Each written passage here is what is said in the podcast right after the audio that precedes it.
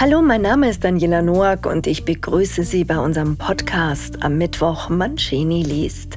Claudio Michele Mancini, der mir hier wieder mit einem breiten Lächeln unter seinem Hut gegenüber sitzt, hat für Sie wieder eine neue Episode vorbereitet. Hallo Claudio, was erleben wir denn heute mit dir? Hallo Daniela, herzlichen Dank für deine sympathische Begrüßung. Schön, wieder mit dir die Sendung zu gestalten, zumal der letzte Podcast ein ihrer Erfolg war. Ja, ich habe ein paar Kommentare bei Facebook gesehen. Da sind ja einige ironische, fast schon schadenfrohe Posts dabei. Da schreibt zum Beispiel Kurt Becker, also diese Rosanna, ich muss schon sagen, erst dachte ich, jetzt weiß ich langsam nicht mehr, was ich noch essen soll. Am besten, ich mache so weiter wie bisher und passe mich den jeweiligen Begebenheiten an. Aber am Ende wurde sie ja doch noch ganz menschlich und passte sich den jeweiligen Gegebenheiten an. Äh, ist sie Italienerin? Und du, Claudio, antwortetest, Sizilianerin. Da sagt der Kurt Becker auch das noch. Wenn die so sind wie die Weine von dort, beneide ich dich. Also wie es scheint, hast du mit deinen Schilderungen über den Irrsinn im Alltag den Nerv deiner Zuhörer getroffen. Um was geht es denn heute? Ja, heute geht es wieder um Italien, Deutschlands beliebtestes Urlaubsland. Für mich ist das ja nicht überraschend, zumal ich äh, Italiener bin. Ich will's mal so sagen. Der Schöpfer hat Italien und die Italiener nach den Entwürfen von Michelangelo gemacht. Und nicht nur diese Tatsache macht Italien so attraktiv, es spielen natürlich auch die Emotionen eine große Rolle. Na, dann erzähl doch mal, welche Emotionen sollen das denn bitte sein? Nun ja, du kennst ja auch diese inneren Empfindungen, wenn du von Italien nach Deutschland zurückkehrst hast du plötzlich das Gefühl, als ob du alt wirst. Ach, du meinst, das ist der Grund? Glaubst du wirklich, dass es hier so schlimm ist? Ja. Ach, und woran genau soll das liegen? Es beginnt beim Klima, geht über die Lebensweise und hört damit auf, dass in Deutschland jeder pünktlichst seine Steuern und die Autoversicherung bezahlt. Äh, ich finde das hier nach 14 Jahren in der Schweiz eigentlich ziemlich lässig, also fast schon italienisch.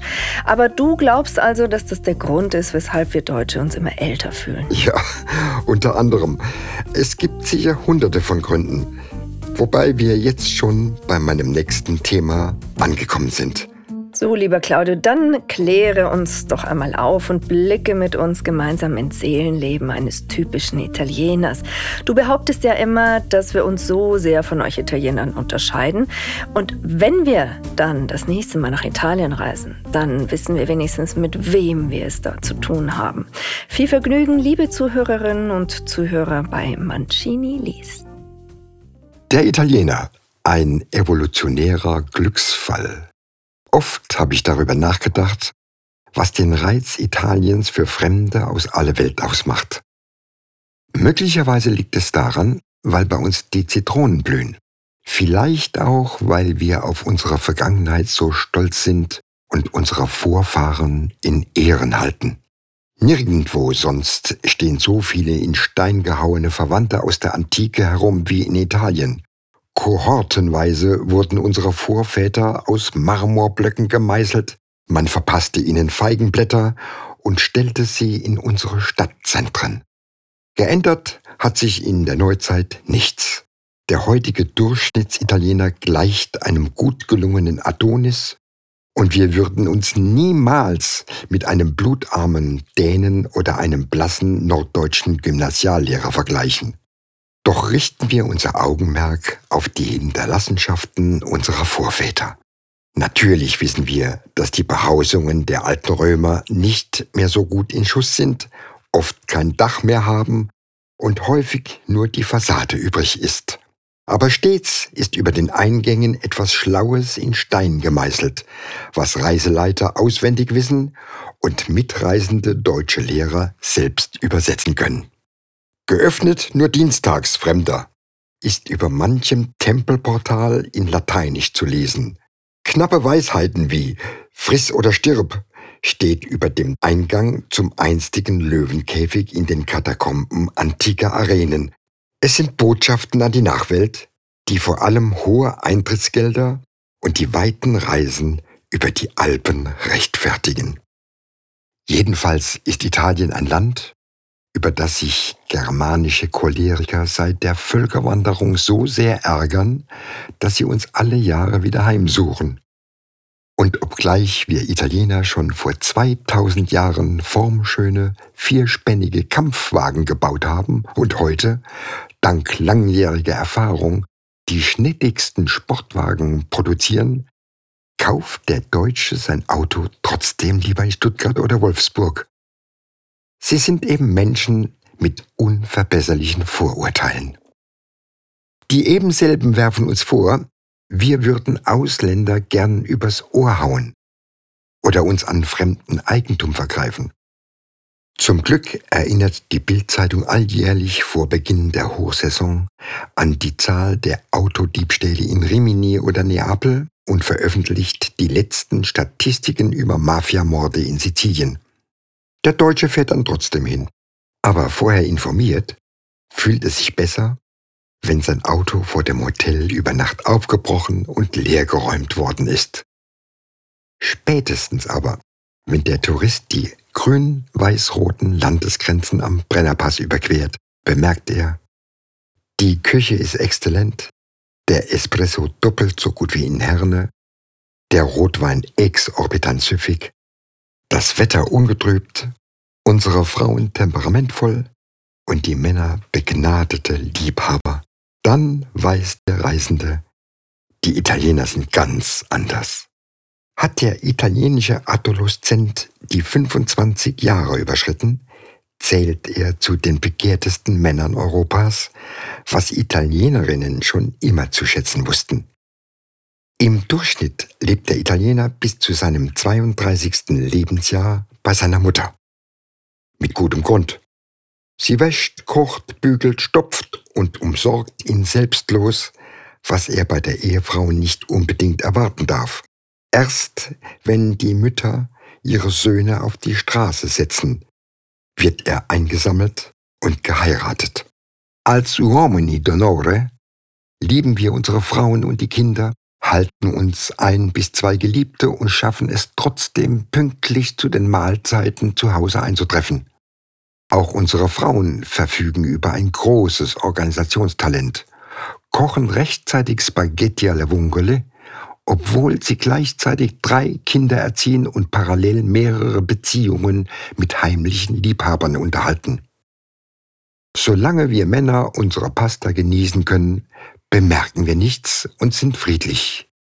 Denn nichts ist uns heiliger als Mangiare in Compagnia, Rotwein, Faccia all'amore und unsere Ehre. Wir genießen sogar das, was wir Brot nennen. Wir lieben das Pathos, ausladende Gesten und die Selbstinszenierung. Selbstredend spielen wir den weltbesten Fußball, fahren schneller Rad und sind im Herzen stets Sieger, egal in welcher Sportart. Dem Ausländer bleibt es ein Rätsel, weshalb der männliche Italiener beim Gehen wie beim Stehen sich alle paar Minuten in den Schritt greift und einen kurzen Ruck macht. Es ist eine tief sitzende, genetisch bedingte Form latenter Verlustangst, die uns dazu zwingt, unserer Männlichkeit stets sicher zu sein. Doch was immer wir tun, stets sind wir dabei schick angezogen. Bei uns werden elegante Anzüge und Kostüme entworfen und die besten Stoffe der Welt gewebt. Mindestens aber nähen wir im Hinterzimmer erheblich wertsteigernde Etiketten in die Kleidung, wenn wir wieder Lieferungen in neutralen Kartons aus Indien erhalten haben. Das, was der Italiener selbst kaufen und behalten will, macht er so teuer, dass es der herkömmliche Tourist sowieso nicht bezahlen kann. Beispiele sind Gucci, Armani, Prada, Zenka oder Vuitton. Auch an unseren Stränden geht es munter zu. Einsame Strände sind uns Italiener ein Gräuel. Schließlich braucht man am Meer die Amici, die Freunde, mit denen man den Tag verplaudern kann. Strandleben in Italien ist wie eine große Theateraufführung. Wir wollen nicht nur den Blick auf die Tankermädchen, wir zeigen auch gerne unsere durchtrainierten Körper, wo immer wir sind. Wir machen bella figura. Übrigens, der Italiener ist der geborene Gastronom.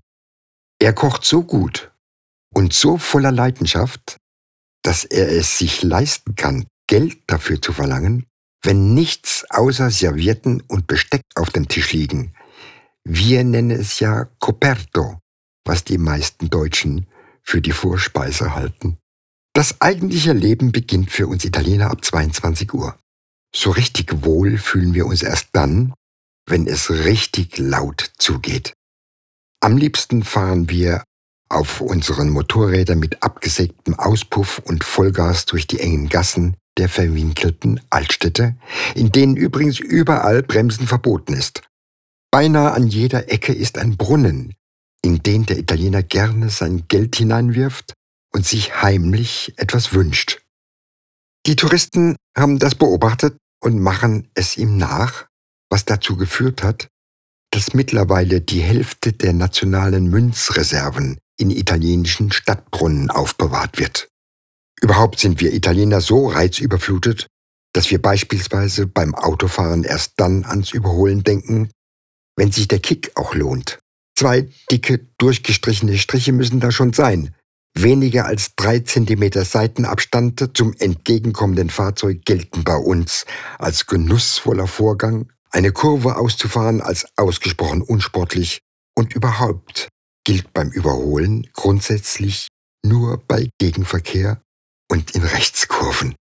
Sicher ist es verboten, aber das nehmen wir nicht so wörtlich.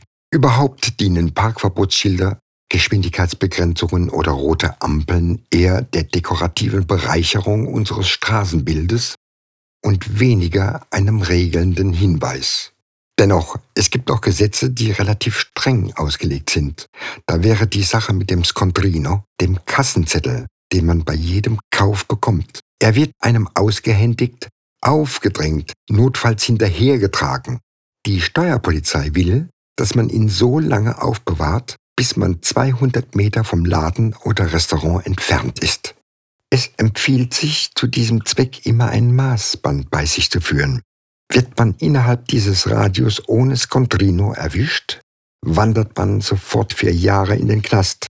In Galera, wie es bei uns altertümlich heißt. Eigentlich müssten die italienischen Gefängnisse voll sein mit Touristen.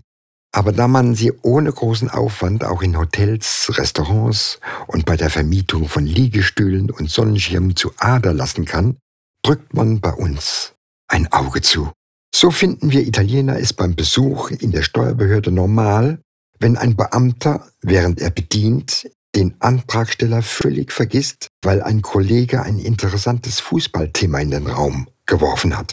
Da der Arbeitsaufwand für eine Steuererklärung enorm hoch ist, wird der herkömmliche Italiener nicht etwa auf dem Absatz kett machen. Nein, sondern sich rege an der Diskussion beteiligen, Kurz vor Dienstschluss gibt er dann eine seiner drei Steuererklärungen dem Beamten, im Anschluss die zweite seiner Ehefrau, die dritte allerdings behält er für sich und schließt sie gut ein. Immer wieder frage ich mich, was den Italiener am besten erklärt. In dem Zusammenhang fiel mir eine Urlaubsreise in die USA ein.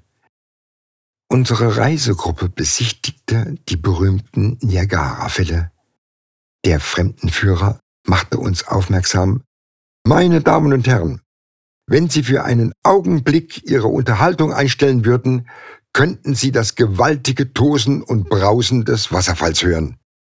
Ja, so sind wir eben wie Italiener. Kommunikativ und temperamentvoll, auch wenn es auf Kosten der Niagara-Fälle geht. Im Vergleich zu den Deutschen stehen wir Italiener kulturell auf einer höheren Stufe. Es beginnt bereits bei der Sprache. Italienisch klingt wie Musik. Sie schmeichelt im Ohr, ist melodisch und elegisch, und in keiner anderen Sprache lässt sich so wundervoll schmeicheln und umgarnen wie in der unsrigen. Auf der anderen haben wir die holländische, deutsche, dänische, norwegische, schwedische, finnische, tschechische Sprache die so barbarisch und hart und schwierig auszusprechen sind, dass man jede Italienerin damit verjagen würde, wollte man sie bezirzen. Es tut gut zu wissen, im Grunde etwas Besseres zu sein als die armen Ausländer aus dem Norden. Nur die vielen Flüchtlinge, Ein paar Pleitebanken und unsere ständigen Präsidentschaftswahlen stören ein wenig. Aber auch das will Frau Merkel für uns nächstes Jahr in den Griff bekommen. Jetzt hast du uns also den Latin Lover und den klassischen Bewohner deiner Heimat etwas näher gebracht. Und wir können hoffen, dass wir in Zukunft, zumindest nach diesem Aufklärungsversuch, im Süden etwas besser zurechtkommen. Ja, ich weiß, die Psyche des Italieners ist kompliziert, aber nichtsdestoweniger sympathisch, wenn man einmal von den Mafiosi absieht. Über die du übrigens auch sehr gerne schreibst. Verrätst du uns denn noch, Claudio, was nächste Woche auf uns zukommt? Wieder mal ein Abstecher nach Italien? Ja, liebe Daniela, kommende Woche nehme ich dich mit in eine typisch deutsche Bäckerei. Ein wahres Eldorado für spannende Geschichten. Ich verspreche dir, der morgendliche Einkauf bei Elke, der schönen Bäckerin, ist ein kleiner Hürdenlauf. Nicht etwa, weil Elke attraktiv ist, das sicher auch. Vielmehr geht es dieses Mal um das in Deutschland weit verbreitete Bonussystem. Oh ja, ich weiß, was du meinst. Die gute alte Rabattmarke erlebt überall eine digitale Renaissance, macht es uns Kunden aber meiner Meinung nach ganz sicher nicht einfacher. Mein Name ist Daniela Noack und ich freue mich schon darauf, Ihnen kommende Woche die neuesten Erlebnisse unseres Schriftstellers Claudio Michele Mancini zu präsentieren im Podcast Mancini liest.